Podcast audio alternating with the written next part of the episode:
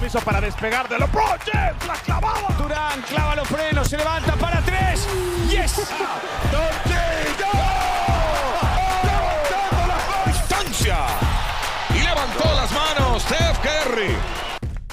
Bienvenidos y bienvenidas a este nuevo episodio del podcast del Triplero. Muchísimas gracias por acompañarnos y por supuesto que vamos a estar hablando de lo que nos gusta, que es el básquet y el básquet de la NBA. Hoy tenemos varios temas, vamos a hablar un poco sobre la actualidad, porque ya se viene casi que la tercera parte final de la temporada regular y ya se van acomodando los equipos que, que van a estar en playoffs y cómo se van acomodando estos emparejamientos. Mi nombre es Alan Silva y por supuesto que hoy también tenemos compañía. Eh, estamos con Mauricio Angulo. Mau, muchísimas gracias por estar en el episodio hoy también. Un gusto estar aquí de vuelta y ojalá volver más seguido. Sí, sí, sí. Esperemos que todos los episodios de aquí en adelante. Pero bueno, Mau, empecemos hablando ya de lo que, de lo que, a lo que, a lo que vinimos, digamos, por así decirlo. Empecemos con los Golden State Warriors. Este equipo que, bueno, ha sido una temporada de altos y bajos, al igual que la temporada pasada. Em, pero recientemente parece que están encontrando la fórmula. Parece que Steve Kerr tomó las decisiones correctas o el cuerpo técnico tomó las decisiones correctas y está empezando a funcionar mejor el sistema de los Golden State Warriors. Han ganado 12 de los últimos 15 partidos. Y algo que, que hay que destacar, como ya dije, Kerr tomó decisiones correctas, es, bueno, mandó a Clay Thompson a la banca. Algo que costó mucho que ocurriera, porque por supuesto, Clay Thompson es un jugador legendario, posiblemente de, no sé, de los cinco jugadores más importantes en la historia de la franquicia de Golden State, pero que la verdad no estaba pasando por un buen momento. Y ahora va a la banca y empieza a jugar mejor. También, por supuesto, hay un montón más de, de cosas positivas que le han pasado a los Warriors, como estos jóvenes jugadores, un Brandon Pochemski, que es el novato, con Tracy Jackson Davis, que es otro novato también que ha tenido minutos importantes, por ahí Jonathan Kuminga, Moses Moody, y también podemos hablar un poco de esto, porque Jonathan Kuminga está jugando bastante bien y, y ha sido parte vital de que Steph Curry, Draymond Green y Steve Kerr hayan podido hacer que este equipo vuelva a ganar.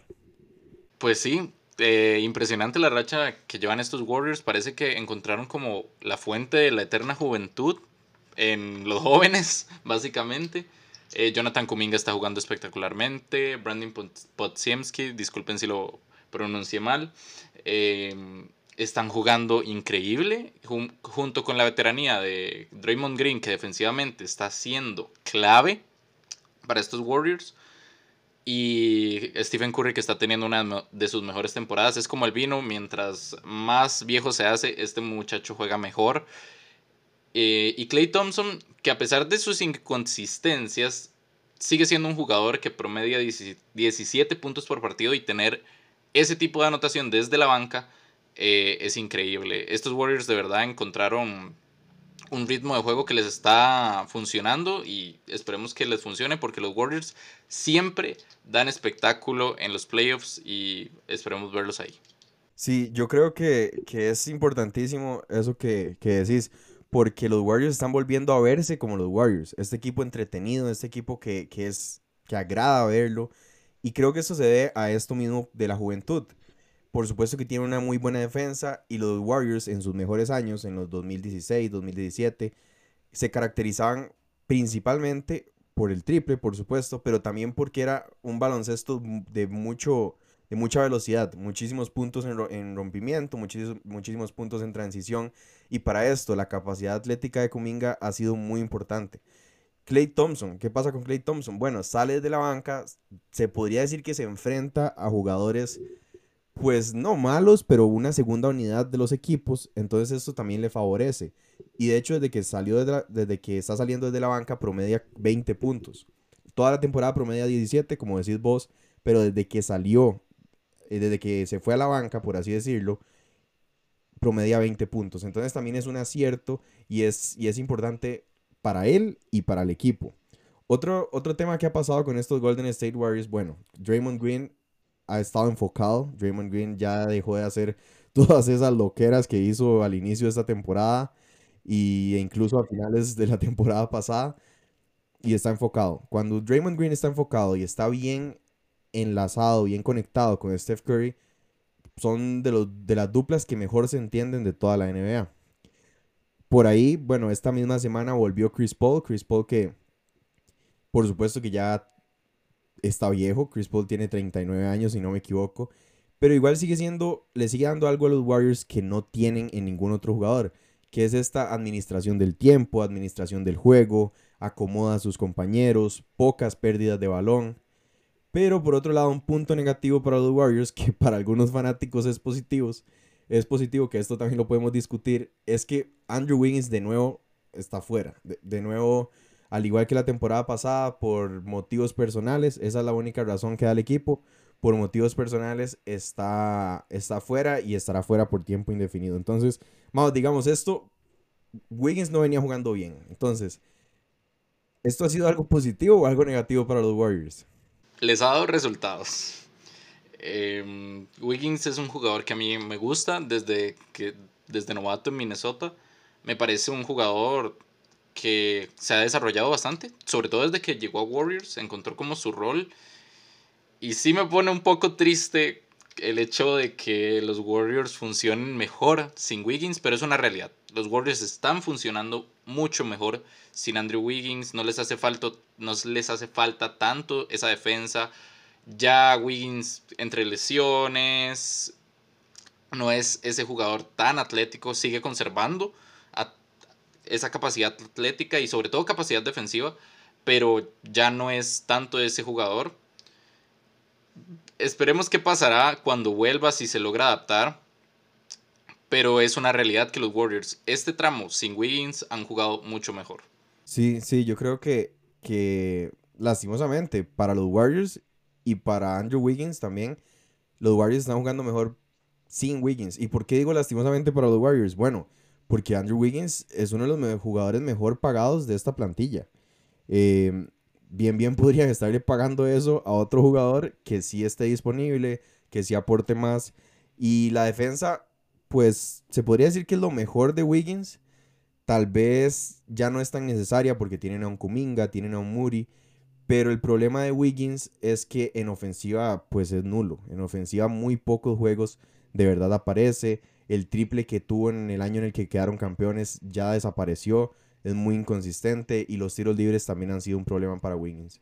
Pero bueno, hay que ver qué pasa con los Warriors porque también hay que recordar que están en la conferencia al oeste. E incluso ganando 12 de sus últimos 15 partidos, siguen ahí estancados en la décima posición. Esto da, esto refleja lo difícil y lo competitiva que es esta conferencia. Pero bueno, hay que ver si siguen con esta racha, hasta qué posición podrán llegar para ver cómo llegan ya sea a play-in o a playoffs y ver qué pueden hacer Steph Curry, Draymond Green y compañía. Y Mau, así como los Warriors que están en, un muy buen momento, también ha ocurrido lo mismo con los Miami Heat. El equipo de Miami que bueno, fue finalista la temporada pasada, termina perdiendo contra Denver, pero tuvo unos playoffs impresionantes en los que eran el octavo sembrado. Eh, por supuesto tuvieron que jugar play-in, octavo sembrado. Después se van enfrentando, eliminan a Milwaukee, eliminan a Nueva York, se enfrentan con Boston y eliminan a Boston. Y por último ya llegan a las finales de la NBA y bueno, terminan perdiendo contra un equipazo de Denver pero fueron sorpresa, por supuesto que fueron sorpresa para muchísima gente. Y esta temporada, pues no han tenido mala temporada, no sé, tampoco la podemos catalogar así, pero creo que ha sido como, como mid, como, como, no sé, ni buena ni mala. Ahí está, en ese balance, pero también creo que es mucho a lo que ya está acostumbrado y a lo que nos tiene acostumbrado Miami, que hemos visto que al inicio de la temporada regular tal vez no le no le, no le dedican tanto, no le ponen tanto empeño o esfuerzo, o tal vez cuidan un poco más la salud de sus jugadores. Y ya en el tramo final de la temporada, y por supuesto aún más en playoffs, aparece Miami con esta cultura, con esta defensa liderada por el coach Spolstra. Y por supuesto también por un jugador que también se le nota. Es, es imposible no notar cómo cambia el switch, cómo cambia la mentalidad el, su mejor jugador, quien es Jimmy Butler. Eh, vos lo has dicho, Eh, lo, el Heat tiene estos últimos años esa costumbre de no esforzarse mucho a principios de temporada y ya ha llegado a cierto punto, este, poco antes del All-Star, como que cambian de marcha y pisan el acelerador. Eh, eso se ha visto reflejado en las actitudes de Jimmy, de Bam, de, de Tyler Hero, hasta Terry Rozier. Ese cambio que por Kyle Lowry, que Kyle Lowry sí está, estaba haciendo un excelente rol en defensa, pero ya no daba más. Este, y seamos honestos, Miami necesitaba la anotación que le está aportando Rosier. Ha adoptado esa cultura del hit. Y esto viene de la mano de una buena temporada de Jimmy Butler. Al principio no estaba siendo tan buena. Recordemos que en las primeras semanas Jimmy llegó a promediar 14 puntos por partido. Jimmy ahora está promediando 21 puntos con 5, bueno, casi 6 rebotes en total y 5 asistencias, que son muy buenos números y sobre todo está aportando energía, aportando defensa, está aportando esa actitud ganadora que los caracteriza a Miami Heat, sobre todo a Jimmy Butler. Bama de Bayo está jugando súper bien, está jugando muy inteligentemente, está anotando 20 puntos por partido y 10 rebotes. Eh, este Miami se dio cuenta de que no necesita tanto esforzarse en temporada regular, pero sí evitarse el play-in. Recordemos todo el desgaste que le pasó a Miami. Jimmy se lesionó, tal vez por tanto desgaste. Eh, y eso les costó varios partidos en las finales, donde Jimmy se veía que no podía echarse el equipo al hombro como sí lo hizo en varias series de, los, de las primeras rondas de playoffs. Em, Bam está muchísimo, es un jugador muchísimo más maduro. Tyler Hero está jugando increíble. Terry Rozier se ha adaptado bastante bien. Y veremos qué pasa con Duncan Robinson, que está otra vez resurgiendo. Como que se le quedó esa espinita de los playoffs pasados donde jugó espectacularmente.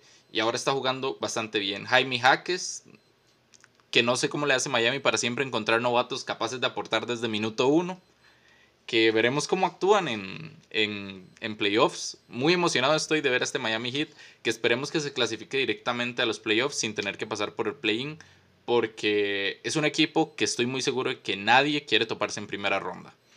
Sí, Mao, de hecho yo supondría, si yo me pongo en los, en los pies, bueno, en los zapatos de Boston, yo sentiría miedo de Miami. A pesar de que Boston sea un equipazo y ya lo hemos hablado, es posiblemente el mejor equipo de toda la NBA yo personalmente sentiría miedo de Miami porque ya los han eliminado varias veces y Miami está encontrando ritmo y está cambiando la marcha, como decís, un poquito antes.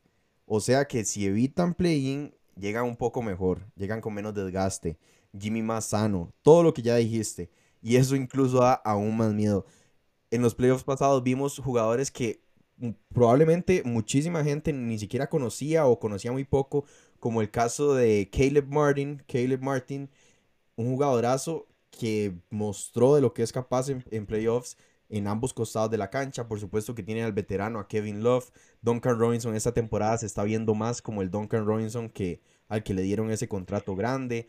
Como decís, Terry Rozier eh, tiene la mayoría de sus partidos son buenos. Y por supuesto, el novato Jaime Jaques, que, que si no fuera porque ahí está Chet Wemby, es casi que el ganador del novato del año o al menos de los dos favoritos. Tyler Hero que en este momento está lesionado, pero, pero se espera que no vuelva, no se pierda demasiado tiempo.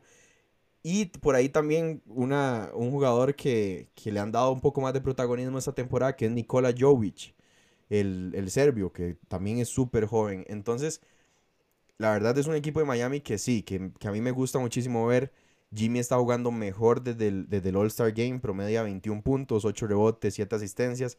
Y aún así no todo el impacto de Jimmy se ve reflejado en las estadísticas. Vimos este partido contra New Orleans en el que terminan como, no sé, 5 jugadores expulsados, como 6 suspendidos, todo, todo un desorden. Pero eso también refleja, y casi que todo el, todo el problema lo inicia Jimmy. Esto refleja también Jimmy que de verdad ya quiere empezar a ganar eh, y de verdad le está importando. Es que a veces parece como que no le importara tanto el ganar al principio de la temporada regular, pero esto demuestra lo que es Jimmy y, este personaje que es para la NBA y que por supuesto es muy importante. Ahora, Mau, te pregunto, con todos estos jugadores que hemos hablado y de lo- los temas que hemos tocado, ¿tienen con qué competir, competir la Boston? Pensemos en unas eventuales finales de conferencia o semifinales de conferencia. Estoy pensando. Individualmente, Boston es superior. Eh, Jason Tatum es probablemente el mejor jugador de la serie. Y de segundo está Jimmy Butler. Pero de tercero, Jalen Brown. eh, después Bam. Y de ahí en adelante son la mayoría de jugadores de Boston. Y después llegan los jugadores de Miami. Ahora, eso no, no, con Miami uno no puede hablar antes de tiempo. Son jugadores que brillan en los momentos importantes, que saben jugar al básquetbol, que, que una cosa es jugar al básquetbol y otra cosa es saber jugar al básquetbol, que juegan bien al básquetbol, que juegan inteligentemente, buscan buenos tiros.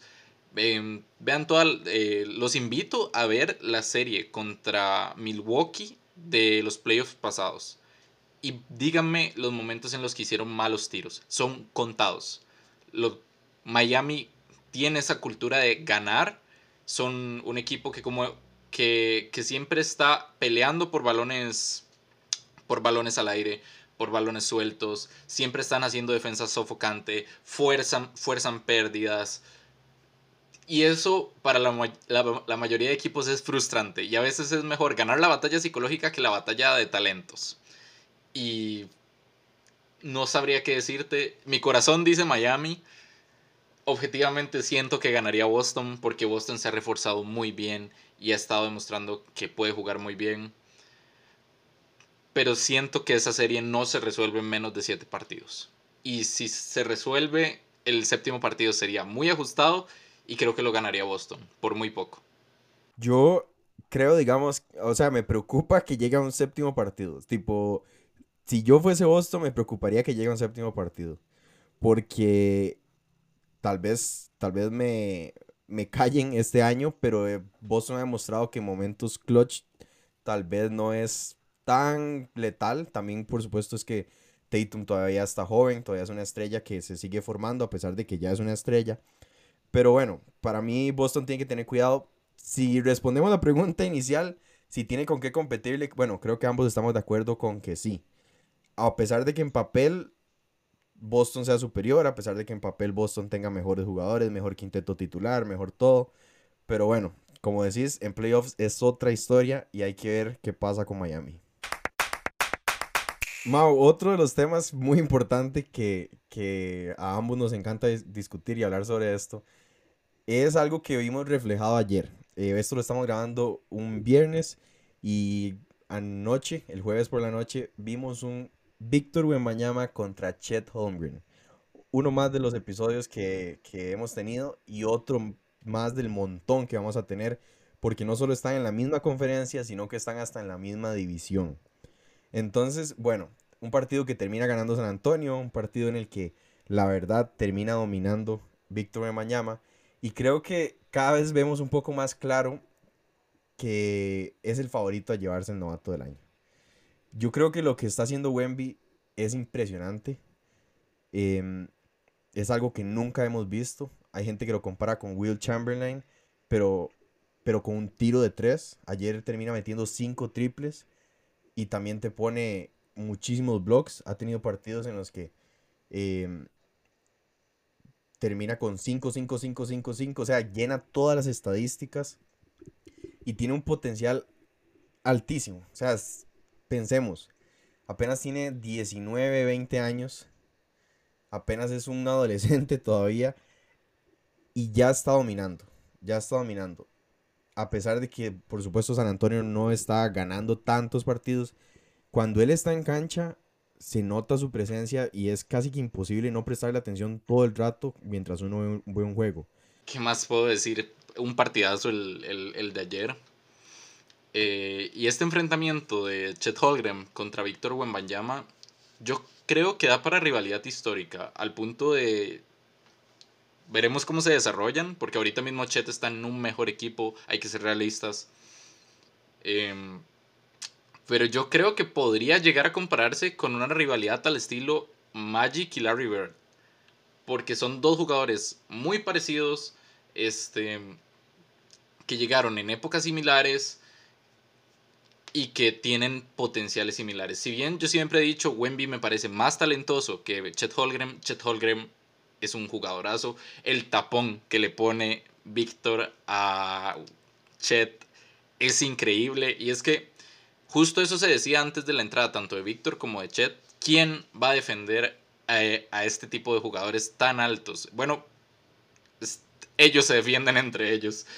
Eh, Wemby ha demostrado que en los momentos importantes brilla, que cuando está bien acompañado, bueno, Devin Vassell, ayer, Basel, perdón, ayer tuvo un partidazo y Wemby, ni que decir, 28 puntos, 13 rebotes, 7 asistencias y 5 de 7 en el triple, con buenas elecciones de tiro, que eso es lo que se le llegó a criticar en algún momento a Wemby, que tal vez no estaba tirando tan bien, pero el, los Spurs jugaron magníficos.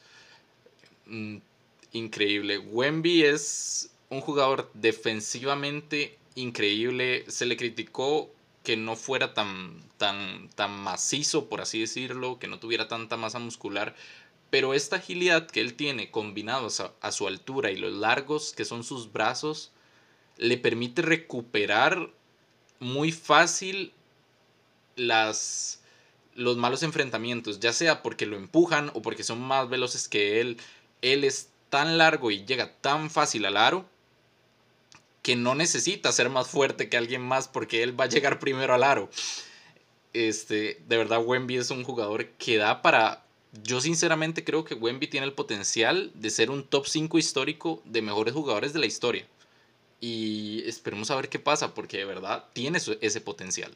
Sí, yo creo que, bueno, por supuesto, apenas es el año de novato y todo esto, y tal vez puede incluso parecer un poco precipitado. Yo estoy de acuerdo con eso. Creo que tiene el potencial, o sea, el techo es altísimo y su potencial es increíble. Y no solo creo en esto de que puede incluso ser top 5, también creo que, por supuesto, para que, para que lo metamos en un top 5 también va a necesitar ganar bastantes campeonatos, MVPs, todo este tipo de cosas. Pero también yo creo que tiene potencial y como digo, puede parecer exagerado, pero tiene potencial de convertirse en el mejor defensor en la historia de la NBA. Es eh, por esto mismo, es increíble la facilidad con la que defiende, la presencia de él cuando está en el interior, o incluso como lo ejemplifica esta jugada con Chet Holmgren, que termina bloqueándole el tiro, puede defender el perímetro, puede defender a estos hombres grandes en el perímetro, puede defenderlos en el interior, cuando ayuda, cuando hace la defensa de ayuda, también por supuesto es, un, es casi que un tapón seguro. Y ha tenido un mes de febrero impresionante, cada vez va mejorando más, por supuesto que tuvo sus momentos difíciles de adaptarse, además de que le presta muchísima atención porque es la primera opción de San Antonio. Por otro lado, Chet, que igual es un jugadorazo, pero no es la primera opción de Oklahoma. Entonces se podría decir que no recibe la misma atención. Pero bueno, Wemby en el mes de febrero promedia, escucha esto, Mau, 21 puntos, 11 rebotes, 5 asistencias, 2 robos y 4 blocks. Esto en el mes de febrero. O sea, 5 asistencias a mí también me parece impresionante. Hasta en eso, hasta en eso ha mejorado. Y se va a convertir en un jugador que va a rozar los triples dobles casi que todos los partidos. Eventualmente se convertirá en eso. Y que incluso nada raro que tenga múltiples cuádruples dobles cuando termine su carrera. Hay gente que dice que quíntuples dobles, yo creo que eso es súper complicado, pero no sé.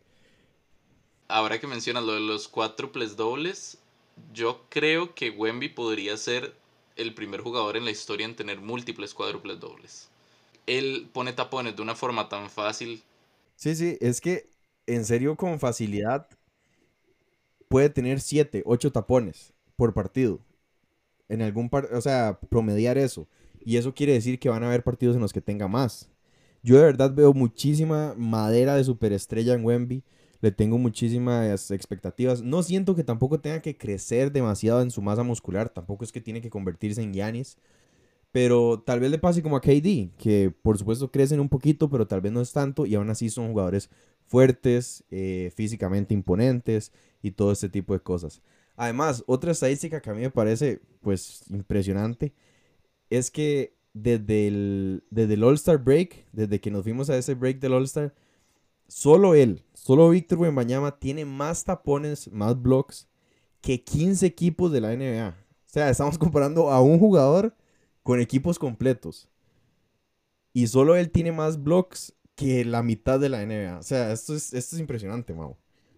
En el partido de ayer hizo cinco tapones y el equipo de Thunder apenas hizo dos. O sea, Wemby hizo más tapones en un partido que todo un equipo, teniendo a Chet Holgren, que tiene a Chet Holgren, que es un jugador que se caracteriza por hacer muchos tapones.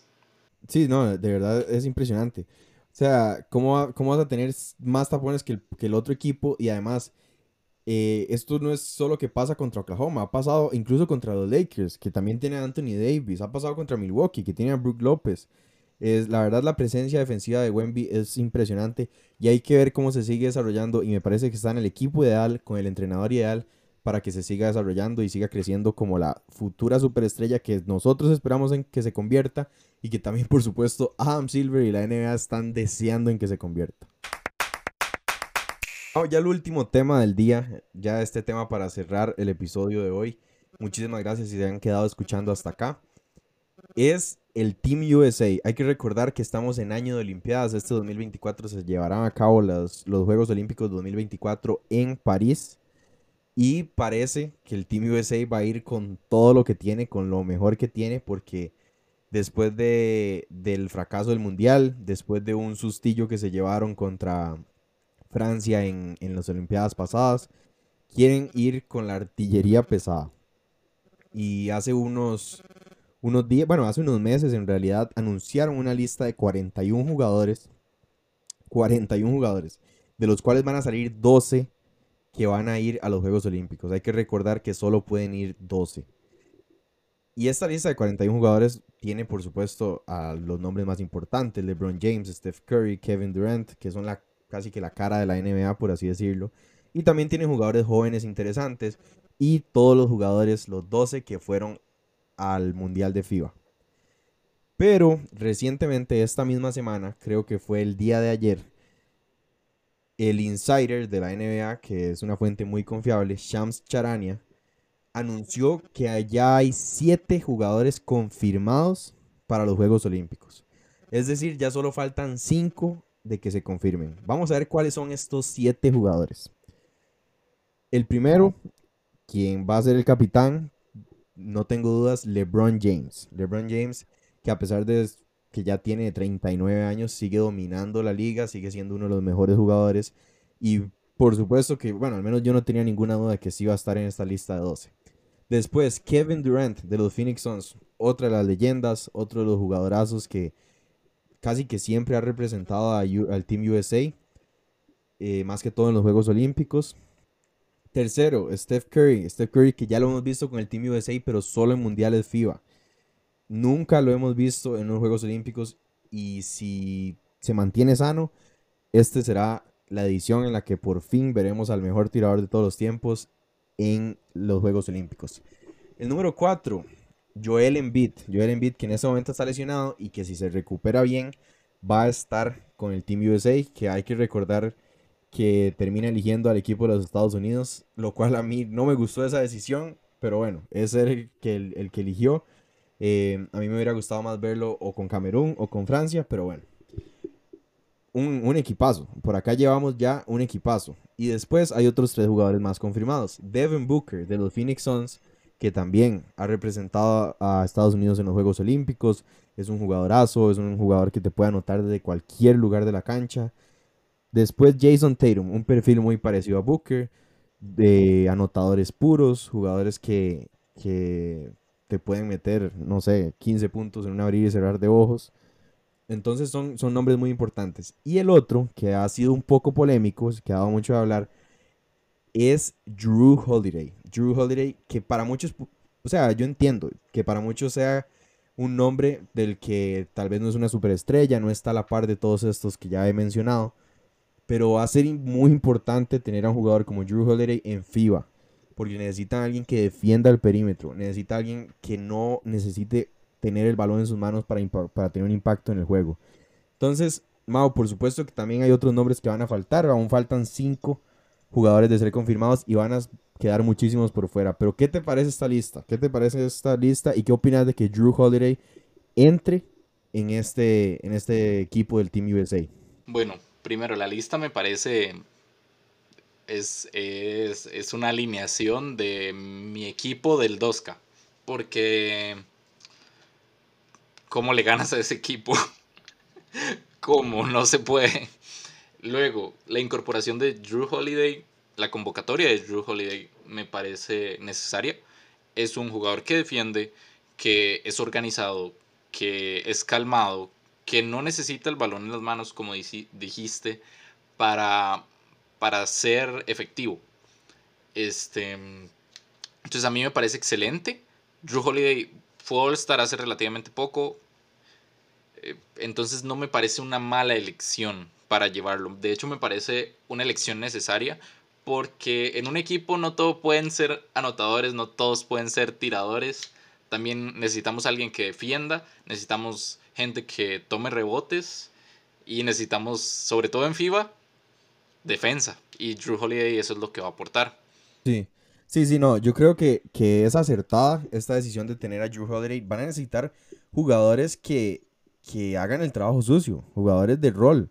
Un equipo no puede funcionar, a pesar de que sí parezca este, este equipo del 2K, un equipo no puede funcionar a punta de superestrellas o con jugadores tan similares como Booker y Tatum. Imagínate que todos sean anotadores.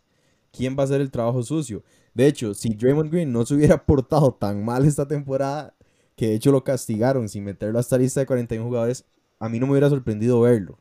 Además de que tiene muy buena relación con estas superestrellas, eh, no me hubiera sorprendido verlo porque también es otro, otro jugador que defiende muy bien y además hace el trabajo sucio. Ahora, Mau, ¿quién puede completar esta lista? Yo, por supuesto, es una elección complicadísima. La verdad, no en este momento no, le, no me deseo el trabajo de Steve Kerr de elegir estos jugadores. Pero yo creo que sí hace falta ciertos nombres que me parece que deberían estar. Al menos creo que sí deberían estar. Que son, bueno, Kawhi Leonard. Para mí tiene que estar. Para mí Kawhi está al nivel de estos jugadores. Un Kawhi sano es impresionante. Y Kawhi no va a tener el ego de necesitar meter 15, 20 puntos por partido en los Juegos Olímpicos. Él va a defender bien, él va a hacer el trabajo bien. Eh, puedes salir de titular, puedes salir de la banca o como sea. Y también van a necesitar a un sustituto de Joel Embiid. A veces van a necesitar un poco más de defensa. Por ahí puede sonar un Anthony Davis, un Bama de Bayo. Y me parece que también van a necesitar un reemplazo para Steph Curry, un sustituto. Que puede ser Tyrese Halliburton, puede ser un Kyrie Irving, puede ser Damian Lillard. Tienen muchísimas opciones. En la posición de base hay demasiadas opciones en la NBA. Y por ahí otro nombre que también podría ser es Jimmy, Jimmy Butler, de quien ya hemos hablado en este episodio. O incluso un Paul George, que son jugadores two-way que van a aportar en ambos costados de la cancha. Entonces te pregunto, Mau, ¿con cuáles jugadores o cuáles jugadores deberían de sumarse a esta lista? Teniendo en cuenta los, los cambios, los, el, el, formato FIBA, yo creo que encontrarle un sustituto en beat es necesario. Pero más que un sustituto necesitamos a alguien que cuando entre pueda cambiar la dinámica del juego.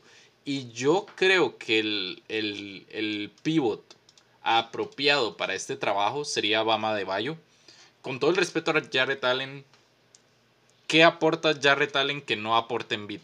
O más bien, yo siento que Adebayo aporta ese, esa inteligencia, una buena selección de tiros. Bam, si bien no es un excelente tirador de tres, puede agrandar, puede, puede abrirse al perímetro y y jugar desde, desde tres. Es muy bueno con el balón en sus manos para ser un tipo grande. Defiende muy bien.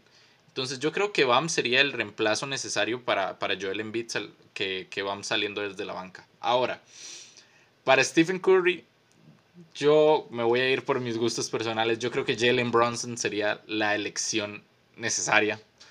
Tyrese Halliburton es una buena elección. De hecho, me parece excelente porque es un jugador que es efectivo sin anotar que te puede hacer 20 asistencias y 0 puntos.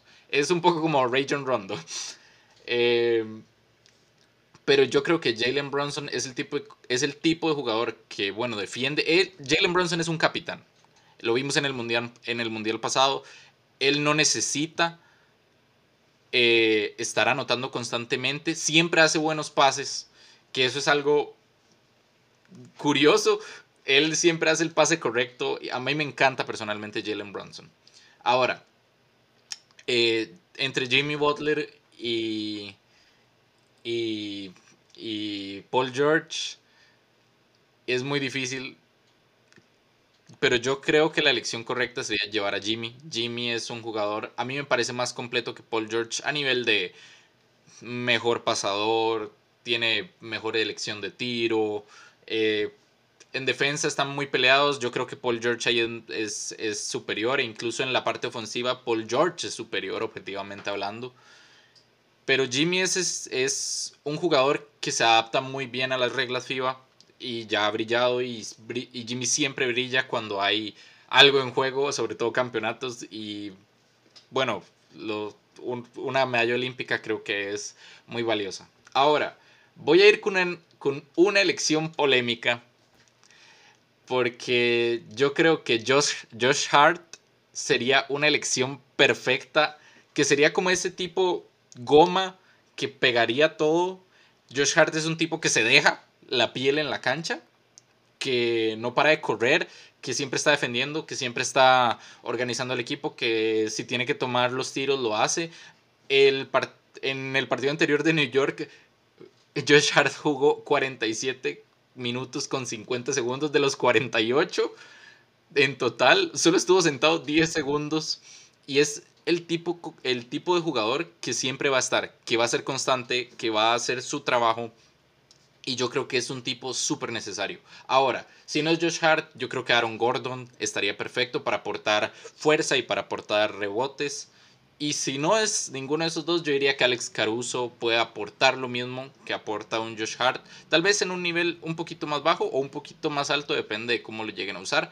Pero yo diría que esos serían mis cinco elecciones para los, los, las vacantes. Sí, yo creo que sí suena polémico, suena polémico que Josh Hart entre más con todos estos nombres, todos estos monstruos que tenemos pero también se entiende. Lo que me duele es tener que dejar una superestrella afuera para meter a Josh Hart. Pero en FIBA, por ejemplo, Josh Hart fue el líder en rebotes en el Mundial de FIBA, perdón. El líder en rebotes de, del equipo de, de, los Estados Unidos, por encima de un Jaren Jackson, por encima de un Walker Kessler, por encima de un Pablo Banquero. Y, y como decís, hace el trabajo sucio, él cumple con su rol, no quiere más que eso, él simplemente está para cumplir su rol, dejarlo todo en la cancha. Y me parece que de esos nombres que mencionas, me parece que, que Josh Hart es el que a mí personalmente más me gusta, el que más me llama para esa vacante. Pero bueno, hay que ver qué pasa con este equipo. Yo también dudo mucho que un Anthony Davis, si está sano, no lo llamen. ¿Por qué? Porque bueno, primero va LeBron James. Entonces está difícil que no lleven a Anthony Davis.